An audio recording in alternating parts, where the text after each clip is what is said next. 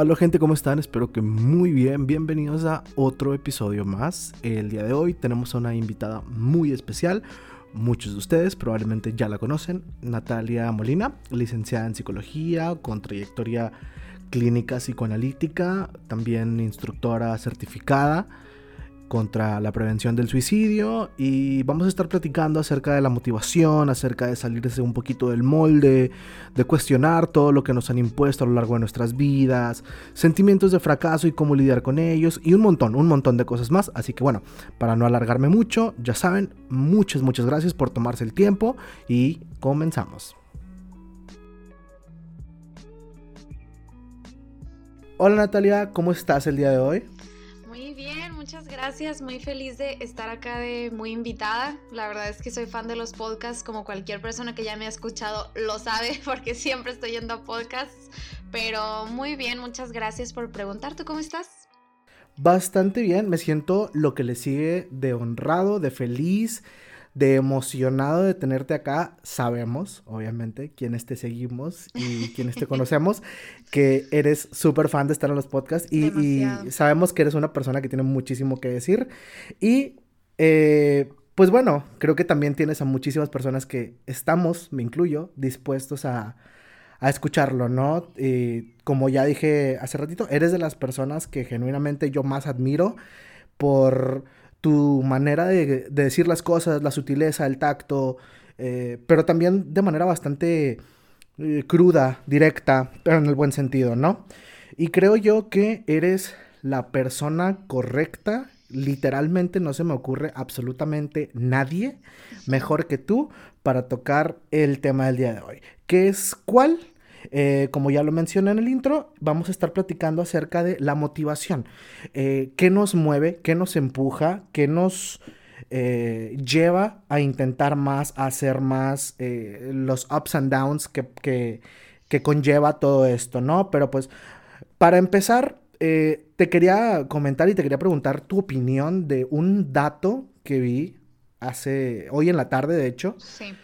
Leía que aproximadamente de las personas entre 15 y 30 años, al menos 8 de cada 10 personas han tenido problemas emocionales fuertes. ¿Sí? Lo que me lleva a preguntar, eh, este sentimiento de pronto de sentirse insuficiente, de sentirse como que uno está fallando, como que uno eh, está fracasando, que no está dando el ancho, que está perdiendo el tiempo. ¿Por qué, ¿Por qué será que nos afecta más a nuestra generación? Me parece que porque nuestra generación ha sido educada muy con base en la comparación. Somos personas que constantemente se están comparando. Me voy a dar aquí un pequeño lujo de decir que inclusive más aquí en la ciudad de Monterrey, estoy consciente de que hay mucha gente de muchos lados eh, pues platicando con nosotros, eh, pero, híjole, tenemos una cultura bien fuerte en donde siempre se nos exige que seamos personas que tienen que competir con el otro. Siempre es, bueno, ponen las calificaciones y ponen del que sacó más al que sacó menos. Siempre ponen, ah, bueno, eh, cuadro de honor. Siempre hay como este algo que tenemos que estar alcanzando. Entonces, pues siempre se nos empuja, tenemos que llegar a, a metas, pero no con base en lo que nosotros queremos, sino con base en que no nos vayan a ganar algo. Siempre lo ponemos en, el otro más que en nosotros. Y pues eso causa muchísima angustia con el dato que mencionas tú. La verdad, yo no lo, no lo había escuchado, eh, no estoy muy segura de, de en qué se base, porque esto de, bueno, las emociones fuertes que ha vivido estas personas, pues es muy subjetivo, que es una emoción fuerte y, y, depende de cómo es para cada quien. Pero pues definitivamente si vivimos en un ambiente en el que constantemente nos están comparando, por supuesto que nuestra motivación se va a ver afectada constantemente y vamos a estar dudando de nuestras propias competencias y nuestras habilidades, buscando siempre complacer al otro en vez de a nuestra vida y a lo que nosotros somos y queremos. Precisamente. Y entonces, entendiendo que esto es algo obviamente que se nos inculca y es algo con lo que eh, crecimos, ¿no? Es bien sabido que, por ejemplo, muchos padres de familia, eh, a lo mejor hasta de manera indirecta, llegan a poner presiones en los hijos, eh, incluso comparativas entre hermanos puede ser. Eh, ¿cómo, ¿Cuál es la mejor manera quizá de empezar a mm, eliminar un poquito ese, ese estigma y eliminar un poquito esa, esa necesidad o esa, esa tendencia a compararnos? Híjole, es que esto viene desde una línea bien complicada porque evidentemente en cada núcleo familiar va a ser muy distinto. Cada quien tiene sus formas de pensar y de, pues, mediar la información. Entonces, por ejemplo, eh, lo, lo veo mucho en mi contexto y voy a hablar un poco de él primero.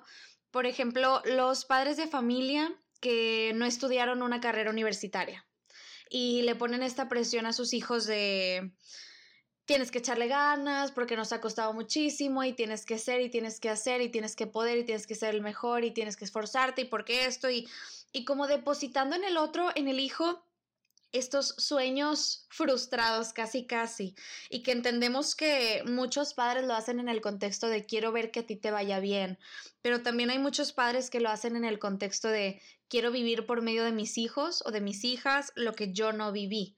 Y ahí viene como esta Híjole, pues presión. Lo primero es, la pregunta más directa fue, ¿por dónde empezamos para, para modificar esto? Y lo primero, como le digo a todos mis pacientes, y creo que eso ya lo sabrás tú también, es, primero hay que hacerlo consciente, primero hay que darnos cuenta en dónde empezó, dónde está, mucho antes de modificarlo. No podemos modificar lo que no podemos entender.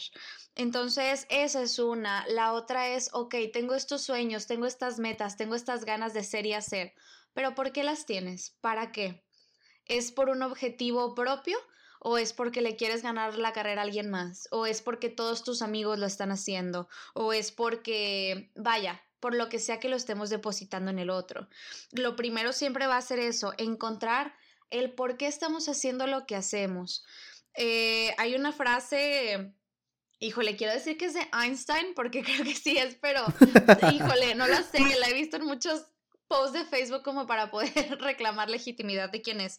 Pero es el, si juzgas a un pez por su habilidad de escalar un árbol, va a pasar toda su vida pensando que es tonto. Em, entonces, pues es eso, empezamos a sentirnos desmotivados porque sentimos que todos están pudiendo hacer algo que nosotros no y compararnos y ver hacia afuera y qué hace el otro y yo ya debería de estar haciendo y yo ya debería de estar más adelante y debería hacer y debería y debería y debería. Pero pues no, en realidad lo primerito es eso, empezar a ver por qué nos estamos sintiendo así. ¿Es porque realmente nos estamos quedando atrás en algo o es porque nos estamos comparando en la carrera y en la vida del otro? Y como te digo, pues son muchos factores, es eso, es la presión social, es la presión de los padres que algunos quieren vivir por medio de sus hijos, entonces se complica. Eh, lo primero siempre va a ser hacerlo consciente y una vez que esté eso, pues ya empezar a tratar lo correspondiente a, cómo sea tu círculo social y familiar. Vaya, no puedo hacer como una observación general de, ay, bueno, todos lo tenemos que hacer de esta manera. Claro, eh, porque pues cada quien. claro, cada quien, espero que cada quien esté yendo a terapia y pueda tratar esto con, pues con su propio terapeuta y a sus propios ritmos y formas porque es importante. Pero sí, lo primero es hacer consciente de por qué nos sentimos así a muchos pacientes también les digo, es que parece que estás corriendo, pero ¿de qué? ¿Quién te está persiguiendo? ¿O qué traes? O sea, ¿por, qué tanta prisa? Y... A mí me pasa un montón, un montón incluso que eh, entra un poquito esto de eh, las expectativas y un poquito quizá de una, mm, digamos... Eh, una plantilla, unos zapatos a llenar, un molde, digamos así, un molde. Entonces, ¿qué es lo que pasa? Se nos quizá inculca desde muy pequeños cierta, ciertas cosas a hacer, ciertos logros a, obtener y ciertas eh, metas que alcanzar. Y de pronto eh, terminamos frustrados, creo yo, por cosas que realmente ni siquiera queremos hacer. Entonces, a mí me pasa mucho que eh, mucha gente, por ejemplo, me manda un mensaje de que, oye, es que, ¿qué onda? Obviamente hablando por mí, ¿no? Eh, entrando en el terreno un poquito de lo energético, de lo astrológico, claro, eh, me dicen, pero es que ¿por qué no estoy pudiendo encontrar trabajo? Es que eh, iba a hacer un doctorado y se me cayó y nada más no me aceptan en ninguna universidad, no me aceptan el proyecto del doctorado. Le digo, a ver, a ver, espérate, pero es que tú realmente quieres hacer un doctorado. Ah, piénsalo así y realmente analízalo. ¿Tú quieres un doctorado?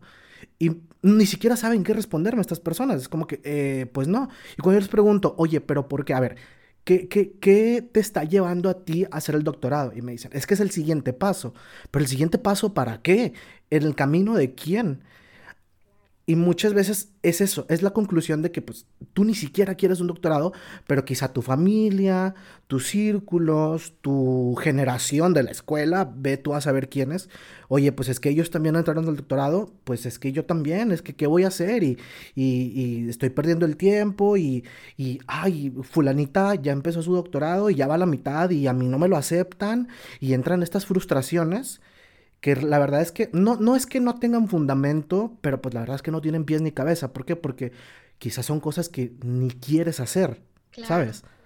Sí, claro, y, va desde cosas bien sencillas de, bueno, ah, voy a graduarme, voy a estudiar una carrera. Primero, todos asumimos que es esencial estudiar una carrera universitaria y la verdad es que es un privilegio que no todas las personas tienen y vaya, quienes los tienen espero que estén aprovechándolo, pero de nuevo, o sea, hay gente que está estudiando una carrera porque es lo que, entre comillas, tienen que hacer, pero justo como dijiste, tienen que según quién, en el camino de quién, bajo la perspectiva de quién. Realmente quieres estudiar una carrera, a lo mejor tu pasión es hacer hamburguesas y venderlas y te conviertes en el mejor restaurante de México que vende hamburguesas. Y porque se esperaba otra cosa de ti y te angustia como no estar en esa línea y le pasa a mucha gente el, bueno, es que se supone que debo de estar trabajando y es que acabo de egresar y ya van dos meses, ya van tres meses y nadie me contrata y se supone que ya debería. Y justo como lo dices, se nos hace bien fácil seguir una estructura. En otro lado más empático lo entiendo porque el no tener una estructura de qué sigue también es bien angustiante. Tenemos que tener como un poco de empatía de ese lado de todos necesitamos, bueno, Ah, es que no quiero decir se supone, pero usualmente necesitamos algo de que sostenernos, de un futuro, de un paso a seguir, porque lo incierto también es bien angustiante y preocupante y abrumador. Entonces, pues nada, eh, cada quien tiene sus caminos y luego tienes esta expectativa y nos lleva a la frustración, porque estamos en una expectativa de quién deberíamos de ser, que ni siquiera es la que nosotros queremos. Entonces es, ok, ya conseguí todo lo que quería, pero ni siquiera soy feliz. Híjole, entonces realmente era lo que querías o no? ¿Por qué no te llena? Y empezamos a querer cumplir metas que en realidad nunca fueron nuestras. ¿Qué, ¿Qué le recomendarías tú entonces a las personas que quizás se ven enfrascadas en esta clase de situaciones quizá para, obviamente, lo primero, como todo, es darse cuenta y realmente cuestionarse, creo yo, de, a ver, ¿qué onda con esta carrera? ¿Qué onda? Porque esa es otra. Estás ya en una carrera, por ejemplo, estás ya en una línea de trabajo, estás ya en un proyecto de vida incluso, y creo que a mucha gente le genera cierto pánico salirse de ese script aunque no le haga bien o aunque no sea su propio script. Es como, oye, es que ya me faltan, ya me faltan dos años para terminar la carrera. No, pues ya para qué. Mm, es tú, tú, tú, ¿cómo ves estas situaciones? Por ejemplo, alguien en específicamente esa situación le diría a un auténtico, ¿qué prefieres? ¿Volver a empezar y perder otra vez, entre comillas, tres años de tu carrera? O graduarte esos dos años y perder toda una vida de poder hacer lo que realmente quieres hacer. En realidad, perder dos, tres, cuatro, cinco años, inclusive acabar una carrera y ahora sí estudiar lo que quieres, siempre va a valer la pena mucho más que solamente dejar las cosas pues ahí donde están. Eh, también les recomiendo mucho que se sinceren consigo mismos. En realidad yo pienso que en el interior todos sabemos realmente qué es lo que queremos, pero muchas veces es bien doloroso admitirlo, porque implica renunciar a cosas que tienen un peso muy fuerte. Lo veía con una amiga que también le costaba mucho renunciar, estaba en medicina. Y en realidad ella siempre quiso psicología, nomás que no se había asincerado con ella misma por todo lo que implicaba estudiar medicina. Tenía como una carga familiar, emocional y social de presión muy fuerte. Y deep down ella lo sabía y hasta que no fue a terapia no fue resolviendo todo eso. Y pues adiós medicina y ya habían pasado creo que tres años y fue un, no, esto no lo quiero, no voy a hacer esto toda mi vida y se acabó. Es un paso bien fuerte y bien difícil y siempre le he dicho a ella cuánto la admiro, pero a sincerarse y si no puedes a sincerarte contigo mismo, evidentemente, eh, realmente va a sonar bien cliché, pero siempre recomiendo ir a terapia porque ahí empiezas a descubrir de, bueno, es que siento un vacío, pero no sé qué, no sé cómo llenarlo ni por qué está. Estoy en esta carrera que siento que me gusta, pero no me llena tanto. Pues ¿por qué? Pero no sé por qué y no sé qué sí me gustaría, no me veo en ningún otro lado. Híjole, entonces ahí hay un peso inconsciente que no hemos visto. Eh, y pues eso, hacer introspección adecuadamente es mucho mejor a sincerarnos con nosotros a esta edad que no tiene nada de malo a sincerarse cuando ya pasaron 30, 40, 50, 80 años si quieres y estudiar lo que tú quieras y trabajar de lo que tú quieras. Pero evidentemente sí te cambia mucho la vida sincerarte desde una edad más temprana, te da un parámetro mucho más grande de oportunidades y eso es pues la verdad en general. Y es eso, sean sinceros consigo mismos y si no encuentran esa verdad o les da miedo dar ese salto, asesores en terapia o con gente que les pueda dar esta compañía emocional que realmente necesitan. Claro, yo, eh, yo ejemplo, yo, yo, yo lo viví de primera mano con un miembro de mi familia, que incluso creo que es un caso todavía mucho más drástico como los que mencionas. Realmente a mí me queda muy claro que nunca es tarde. Eh, esta persona de mi familia, eh, un primo mío, él estudió leyes. Entonces él se graduó de abogado, se recibió, estaba ejerciendo 15 años de su vida siendo abogado. Súper bien, le iba increíble, un excelente puesto en una muy buena empresa. Y obviamente no pasó de la noche a la mañana, pero vaya, a nosotros, su familia, de repente de un día a otro nos dijo, oigan familia, ¿saben qué? La verdad es que pues sí me gustan las leyes, pero la verdad no es lo que me mueve. Entonces, pues les quiero compartir y les quiero comunicar que voy a empezar a estudiar en la técnica médica. Amazing. Y fue, fue un shock porque pues la verdad es que era una persona, te estoy hablando que ya tenía más de treinta y tantos años y nos contaba de pronto como sus vivencias de que pues chale, estoy de que en la prepa con, con gente bastante más joven que literal a veces les doblo la edad o más y, y, a veces hasta me confundían con un maestro y sí podía llegar a ser de pronto incómodo y sí podía llegar a ser un poco complicado, pero hoy en día incluso tipo ya, se, ya terminó y está trabajando en hospitales y se le ve lo que le sigue feliz se le ve contentísimo. ¿Por qué? Porque se nota, se nota que es algo que él realmente quería hacer. Y ojo, no, tiene, no estaba terrible, no es que eh, de abogado y ejerciendo leyes le fuera mal, pero genuinamente no era algo que lo moviera y algo que lo motivara. Claro, y de nuevo, también tenemos que entender que hay cosas que nos mueven y nos motivan en un momento, pero después ya no. Y también se vale renunciar por eso, de, ok, para la persona que era hace tres años le funcionaba esta carrera y le funcionaba este trayecto de vida, pero para la que soy ahorita definitivamente no. Y lo que sigue, necesito aprender algo nuevo.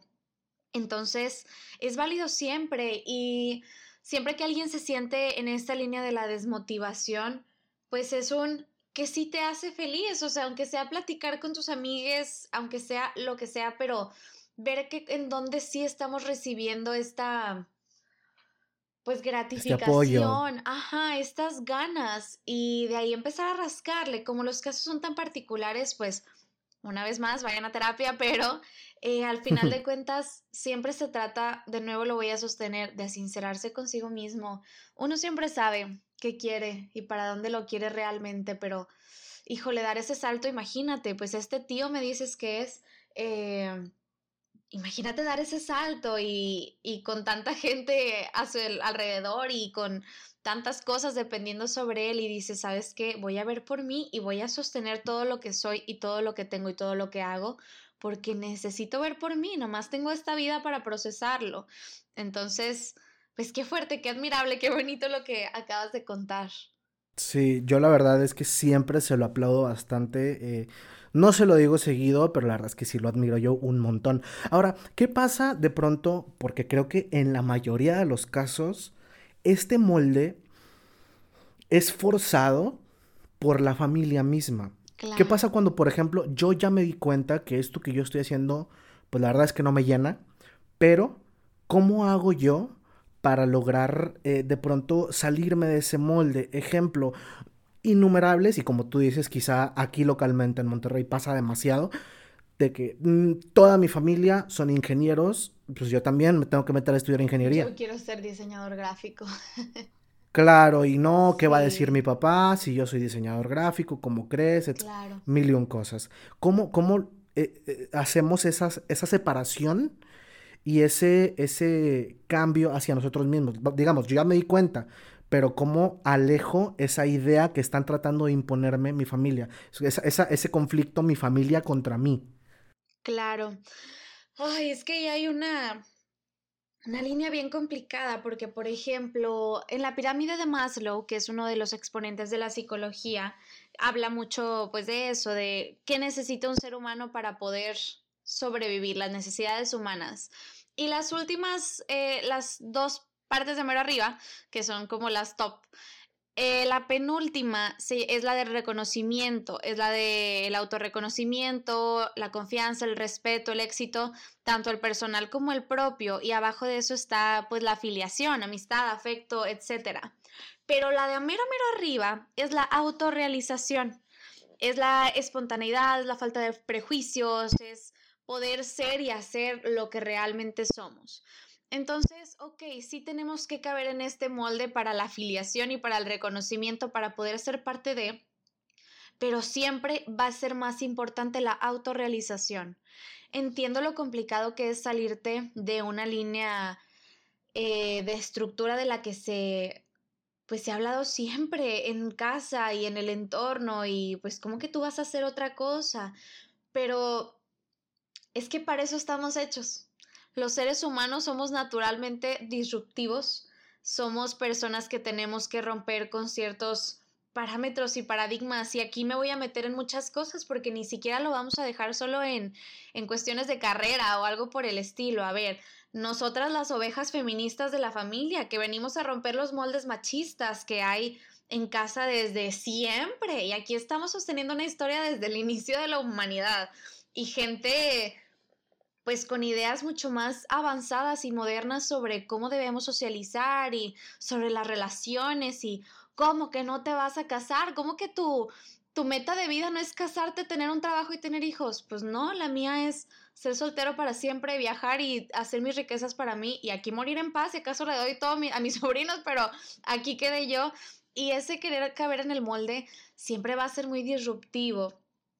Eh, creo que no hay forma en la que podamos salirnos de ese molde sin que cause un poco de caos, pero es un caos bastante necesario. Siempre le digo a las personas que veo que están en esa situación que no se desanimen. Entiendo que hay mucha presión y que es bien cansado llegar a casa y que en ese lugar donde deberías de descansar haya toda esta pelea de no cabes aquí, realmente tus ideas están fuera de lo que somos y de la pertenencia pero vale la pena, porque es lo mismo que pasa con la carrera, lo que te dije, de bueno, vale más la pena perder tres años de carrera que, que trabajar toda la vida de algo que no te gusta. Bueno, es lo mismo acá, vale la pena tener algunos meses, quizá algunos años de conflicto familiar, con tal de poder tener una vida entera de ser realmente quien eres y de poder sostener las cosas a las que le eres fiel. No, no, se, no podemos escapar de ese caos y de ese ruido solo tenemos que aprender a sobrellevarlo de la forma menos caótica, eh, a pesar de que es el caos, pero de pues la forma más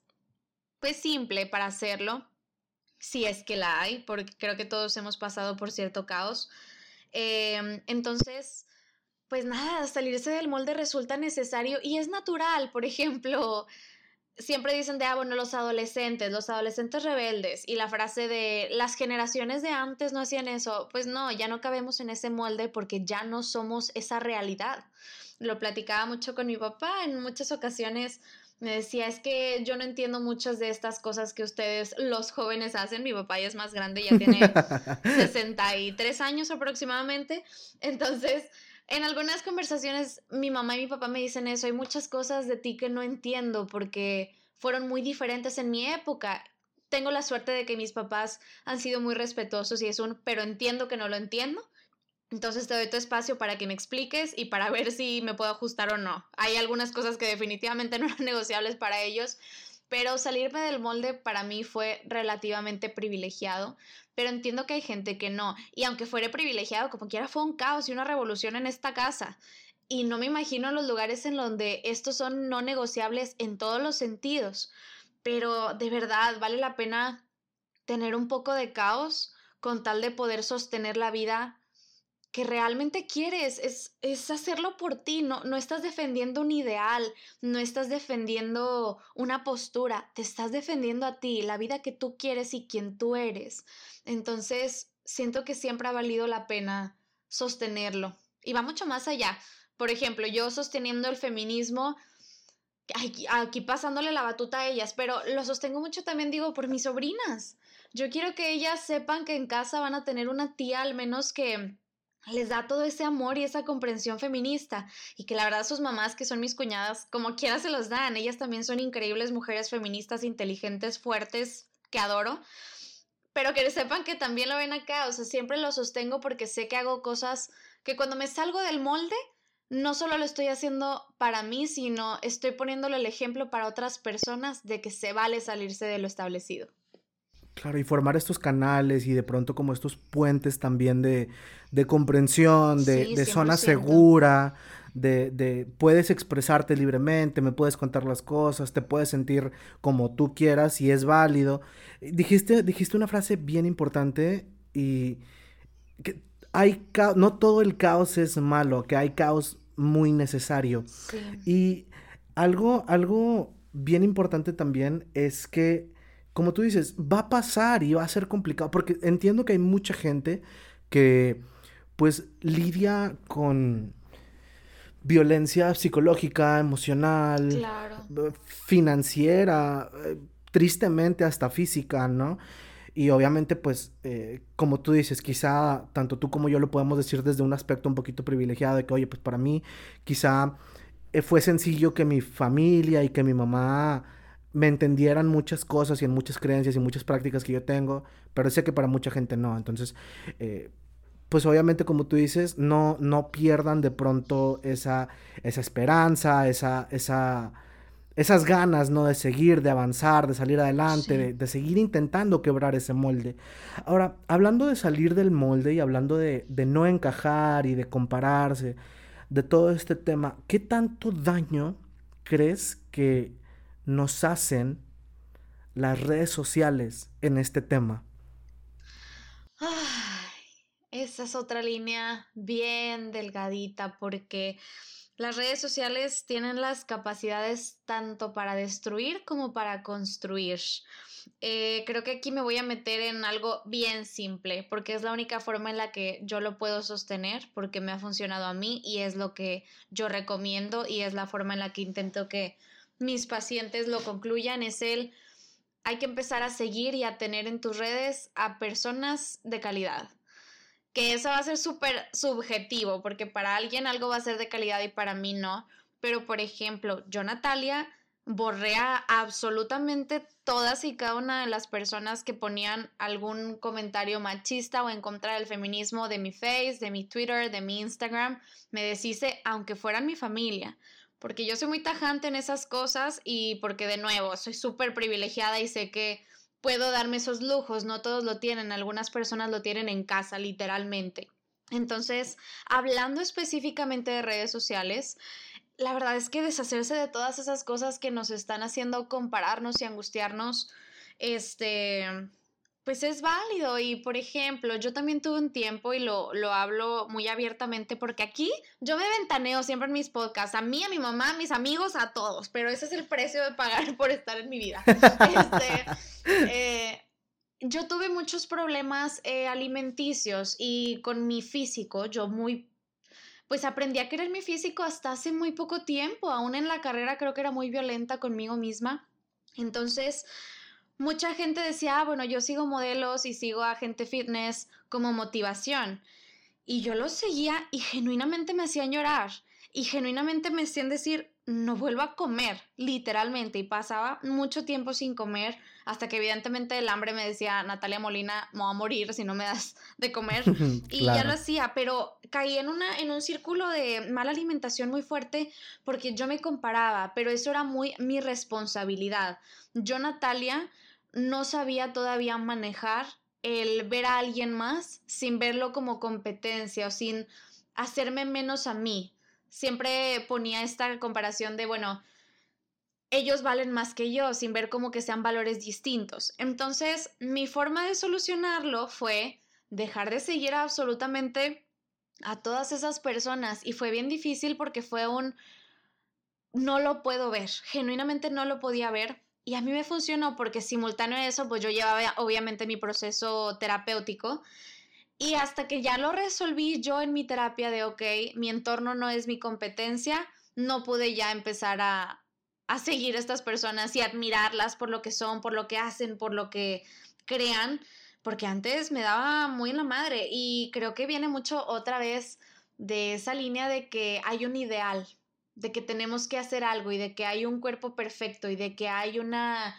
forma de vivir la vida y tienes que no sé, por ejemplo, ves a estos eh, influencers, Instagramers, como le quieran llamar, que tienen esta vida de ensueño aparentemente, donde viajan todo el tiempo y donde siempre están en nuevas aventuras y nuevas cosas. Y yo encerrada en la oficina llorando porque ya me quiero ir, ya quiero que sean las seis. y por me urge que sea viernes ya. ya. O sea, el topper se me olvidó, tengo hambre. Entonces es, es, difícil el estarte comparando, pues no, o sea, son realidades distintas y en vez de estar comparando el quiero esa realidad ajena, es un, ok, esta es mi realidad, ¿cómo la voy a construir y cómo voy a hacer yo que esto me, me haga feliz? ¿Cómo me voy a moldear o cómo voy a moldear mi realidad? Para que sea funcional, porque evidentemente no me puedo ir de vacaciones todo el año, necesito vivir de algo y encontrar formas y el estar viendo redes sociales es bien peligroso. También lo vi mucho en esta cuarentena con muchos pacientes que decían esto de me ponía bien mal estar yo encerrado y ver que mucha gente estaba saliendo y yo cada vez me volvía más insane en mi casa y todo saliendo y lo veía y me comparaba y qué, pedo, o sea, era bien angustiante, pero las redes sociales, como te digo, también me ayudan a construir porque empecé a seguir gente que para mí tenían contenido de calidad y me empecé a llenar de psicólogos y de mindfulness y de páginas que realmente me aportaban y de psicología y de astrología y de música y de artes y de espiritualidad y de empecé a conectar mucho conmigo y a llenar mis redes sociales de lo que me llenaba a mí, de contenido para consumirlo que me construyera. Y eso me ayudó a mí a poder crear contenido que construyera también y crear plataformas en donde yo pudiera expresar eso, o sea que el punto es estar bien con tu realidad sin necesidad de compararla con la ajena. Entonces, pues nada, al final de cuentas me parece que mi recomendación más grande es que se llenen de personas que sí quieren en su entorno y borren a ese primo machito asqueroso aunque la tía haga berrinche. No lo tienes que tener ahí, son tus redes sociales. O si no lo quieres borrar para que no haya pleito, mutealo y no veas ya nada de su contenido. Y pues sí, o sea, las redes sociales, como te digo, son un arma de doble filo. Solamente hay que saber a quién seguir y a quién no. Y que nadie te diga también, creo yo que es muy importante, porque de pronto yo, yo he conocido y he sabido de mucha gente que entran en este conflicto interno entre, es que la verdad no le quiero dar tanta importancia a esto, entonces pues la verdad es que ni siquiera se merece que lo bloquee, y sabes, entonces mira, la verdad, yo, yo le digo a todo el mundo, si no lo quieres ver, no lo veas. Eh, yo levanto la mano y yo soy la primera persona en decirte, yo no te miento, tengo como 900 palabras silenciadas en Twitter y yo creo que mil cuentas. Porque, y, a principios de año, mm, yo me acuerdo que no sé, seguía como a tres mil personas. Oye, dije, ¿sabes qué? Este no, este no, este no. Y no porque, no, no tenía que ser terrible, no tenía que ser contenido basura o que, contenido que me hiciera daño. Simplemente era algo que no aportaba. o, o ponle que me interesaba, pero no aportaba, ¿sabes? Hice una limpia, me quedé yo creo que como con 900 eh, seguidos. Y fue raro al principio, Sí, porque pues es algo medio extraño, porque de pronto tenemos esta idea de que para bloquear a alguien te tienes que haber peleado, te tiene que caer muy mal, o que... y, y, no, simplemente, pues, oye, no te quiero ver, y no es que yo sea débil de mente, ni que tú me hayas ganado por alguna razón, esa también es como un concepto medio raro que tiene la gente de que, ah, si me bloqueo, es que yo gané, no entiendo por qué. No es una competencia. Exacto, pues simplemente no te quiero ver y eso no te hace mejor peor. Pero bueno, eh, punto y aparte. Entonces, la verdad es que si no, si, si tú te estás encontrando constantemente en redes sociales contenido que te enoja, que te molesta, en lugar de darle de tu energía, en lugar de darle de tu atención, en lugar de darle de tu eh, tiempo, incluso, o sea, pues es que mejor o escrolea o bloquea o silencia o también creo que es bastante válido y necesario tómate una pausa. Oye, ¿sabes qué? Hoy, hoy no voy a abrir Instagram, hoy no voy a abrir Twitter en todo el día. Sí, 100%. Hay días en los que yo también recomiendo eso.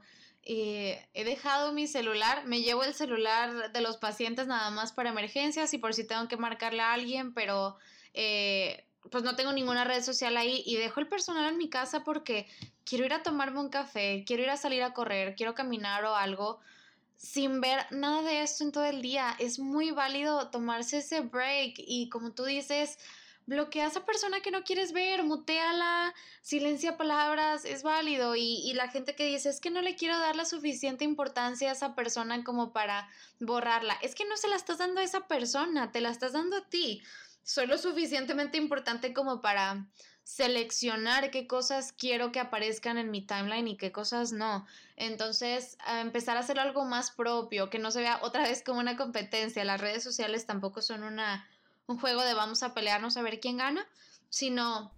Pareciera que sí últimamente. Exacto, y más ahorita en cuarentena que las redes sociales, la verdad, se han vuelto prácticamente nuestra realidad. Como estamos ahí tanto tiempo y son nuestra única forma actual de conectar con el exterior son nuestra realidad. Entonces, literalmente tienes la oportunidad de moldear tu realidad a lo que tú quieras que sea. Claro. Eh, hablando un poquito también de la cuarentena y un poquito de, de, pues los anuncios recientes que ha habido acerca de la pandemia, acerca de pues la vacuna, los tiempos de espera, todo este, todo este tema, ¿no? Eh, pareciera que se ve como una luz al final del camino, por fin, ¿no? Eh, que igual todavía falta un estironcito, pero al menos ya se ve tierra firme a lo lejos, ¿no? Ya no estamos naufragando en medio del océano. ¿Qué, qué le podrías tú quizás recomendar a estas personas que mencionábamos hace ratito?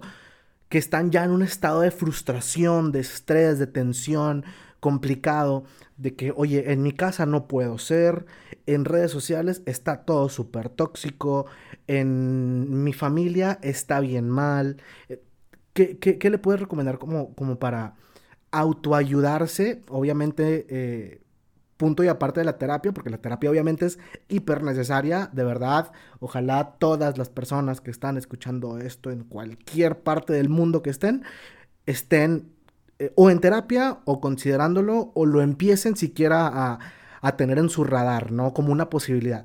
Pero aparte de eso, ¿qué le podrías tú recomendar a estas personas? Así como para decirles, ¿sabes qué? Hang in there, aguanta tantito, dale tranqui. Mi recomendación para estas personas es definitivamente establece tus límites. Y no solamente hablo de los límites que le ponemos al otro, de, ah, bueno, no quiero que me hables, no quiero que me digas, no quiero que hagas, sino los límites personales siempre que ponemos un límite al otro, se nos olvida que también no lo ponemos a nosotros. Por ejemplo, si yo le digo a mi ex, ya no quiero que me vuelvas a hablar nunca, pues ahí también me lo estoy poniendo a mí de, yo ya no te puedo hablar nunca. Y eso es bien difícil, entonces recomiendo poner y ponerse límites. Ponerle límites al otro de lo que permito que me diga y cómo permito que me lo diga y ponerme límites de cuánto tiempo paso en redes sociales, qué publico, a quién sigo en mis redes sociales, qué es lo que tolero y lo que no tolero en ellas.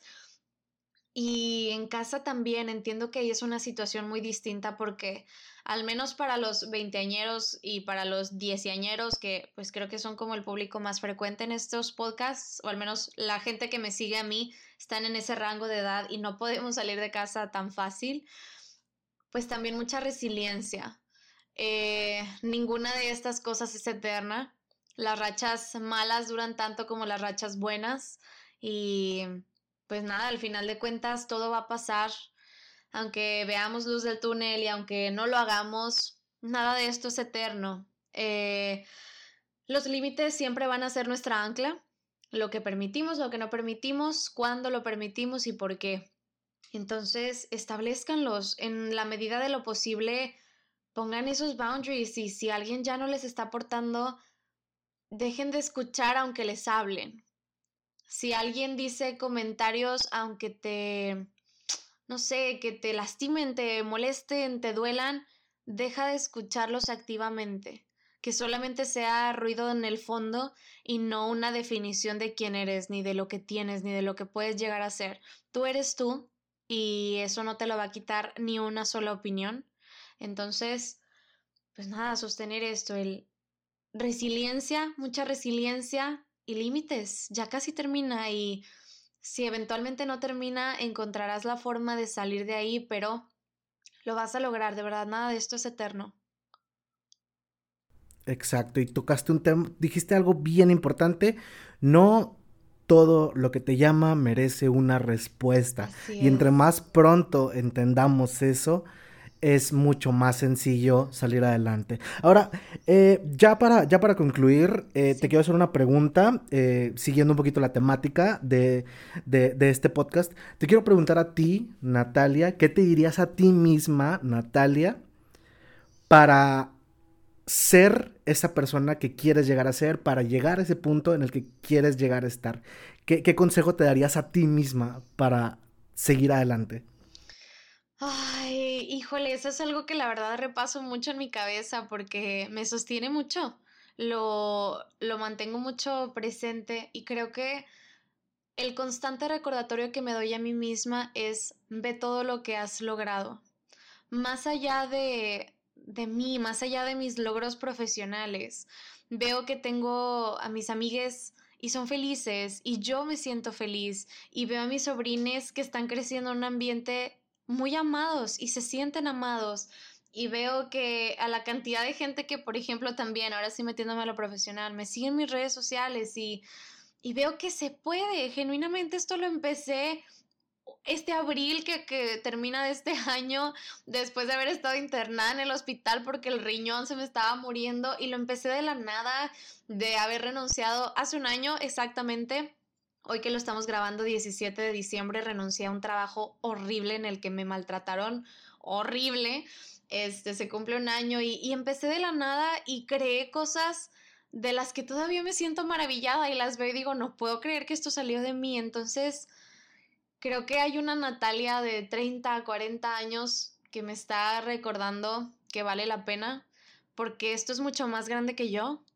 No estoy haciendo esto solo por mí, a pesar de que lo hago porque me encanta y me fascina y mi trabajo en este momento es todo para mí.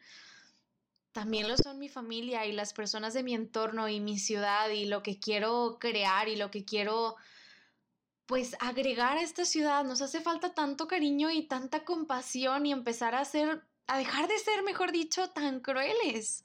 Entonces, Creo que solo es eso. Me recuerdo a mí misma, esa Natalia grande que quiere llegar a hacer cosas aún más grandes de las que está haciendo ahora, sabe que esto es mucho más grande precisamente que yo misma y me sostiene y me sigue sosteniendo todos los días aún en mis peores momentos.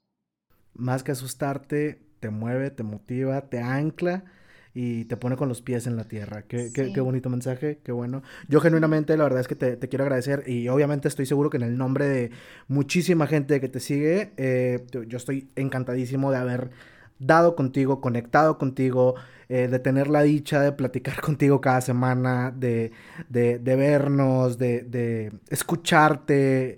E, es un encanto, es una fascinación. Eh, creo que tanto yo como muchísima gente lo agradecemos y aprendemos un montonal.